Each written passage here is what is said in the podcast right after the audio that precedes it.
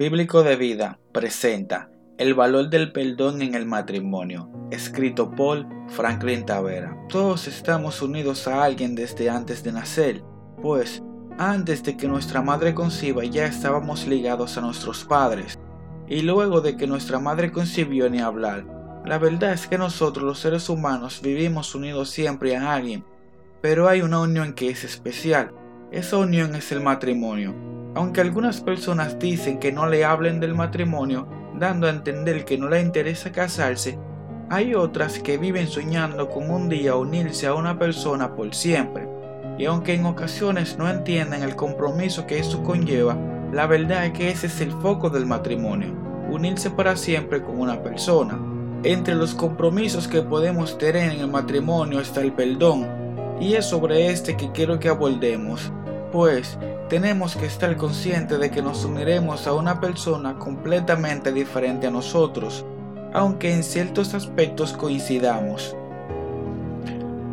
La persona con la que nos uniremos es una persona que al igual que nosotros falla, decepciona, se cansa, cambia de estado emocional y sobre todo está expuesta a tentaciones del mundo que nosotros esperamos Dios le libre a ellos igual que a nosotros.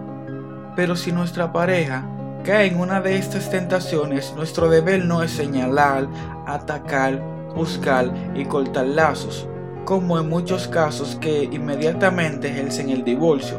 Nuestro deber como pareja es primero que todo perdonar, luego ayudar, levantar, apoyar y continuar caminando juntos y unidos como un solo ser, como una única alma.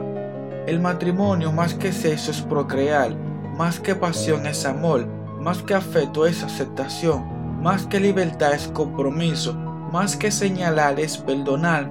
El matrimonio fue instituido por Dios como una bendición para los seres humanos, una representación de la unidad de Dios en la tierra. La forma más efectiva de mantener nuestro matrimonio siempre en comunión es orando. Oración constante para que Dios libre de tentación a nuestro cónyuge y a nosotros. También oración para que Dios nos ayude a ser comprensibles y a comprender, para que nos ayude sobre todo a perdonar y a pedir perdón. La palabra de Dios nos insta a amar a nuestras esposas como Cristo amó a la iglesia y se dio a sí mismo por ella en Efesios 5:25. Y si nosotros somos la iglesia y Cristo se dio por nosotros, fue mucho lo que perdonó. Incluso antes de que lo amemos, ¿qué más no tendríamos que dar nosotros por esa persona que nos ama. Primera de Corintios 13, versículo 4 al 7 nos da una descripción de qué es el amor. Mientras leemos, recordemos que nuestro Señor y Dios es amor, por lo que es a Él a quien describen a continuación. Y si nosotros buscamos parecernos más a Cristo, aquí tenemos un estándar por el cual medirnos.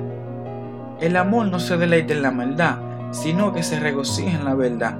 El amor es paciente, es bondadoso. El amor no es envidioso, ni jactancioso, ni orgulloso. No se comporta con dureza, no es egoísta, no se enoja fácilmente, no guarda rencor.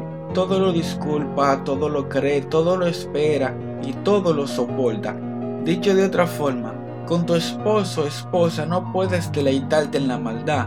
Tienes que ser paciente, bondadoso, no puedes envidiar ni jactarte ni ser orgulloso no puedes comportarte con dureza, ni ser egoísta, no puedes enojarte fácilmente ni guardar rencor. Tienes que disculparlo todo, creer en su palabra, esperar todo de esa persona y soportar sus bajas. Y claro, puedes fallar en cualquiera de estas actitudes, porque eres un pecador necesitado de la gracia de Dios, pero como tienes que perdonar, también tienes que pedir perdón Aceptar nuestros errores nos hace grandes ante el Señor, nos ayuda a cambiar para bien y a hacer más feliz a nuestra pareja. Dios les bendiga.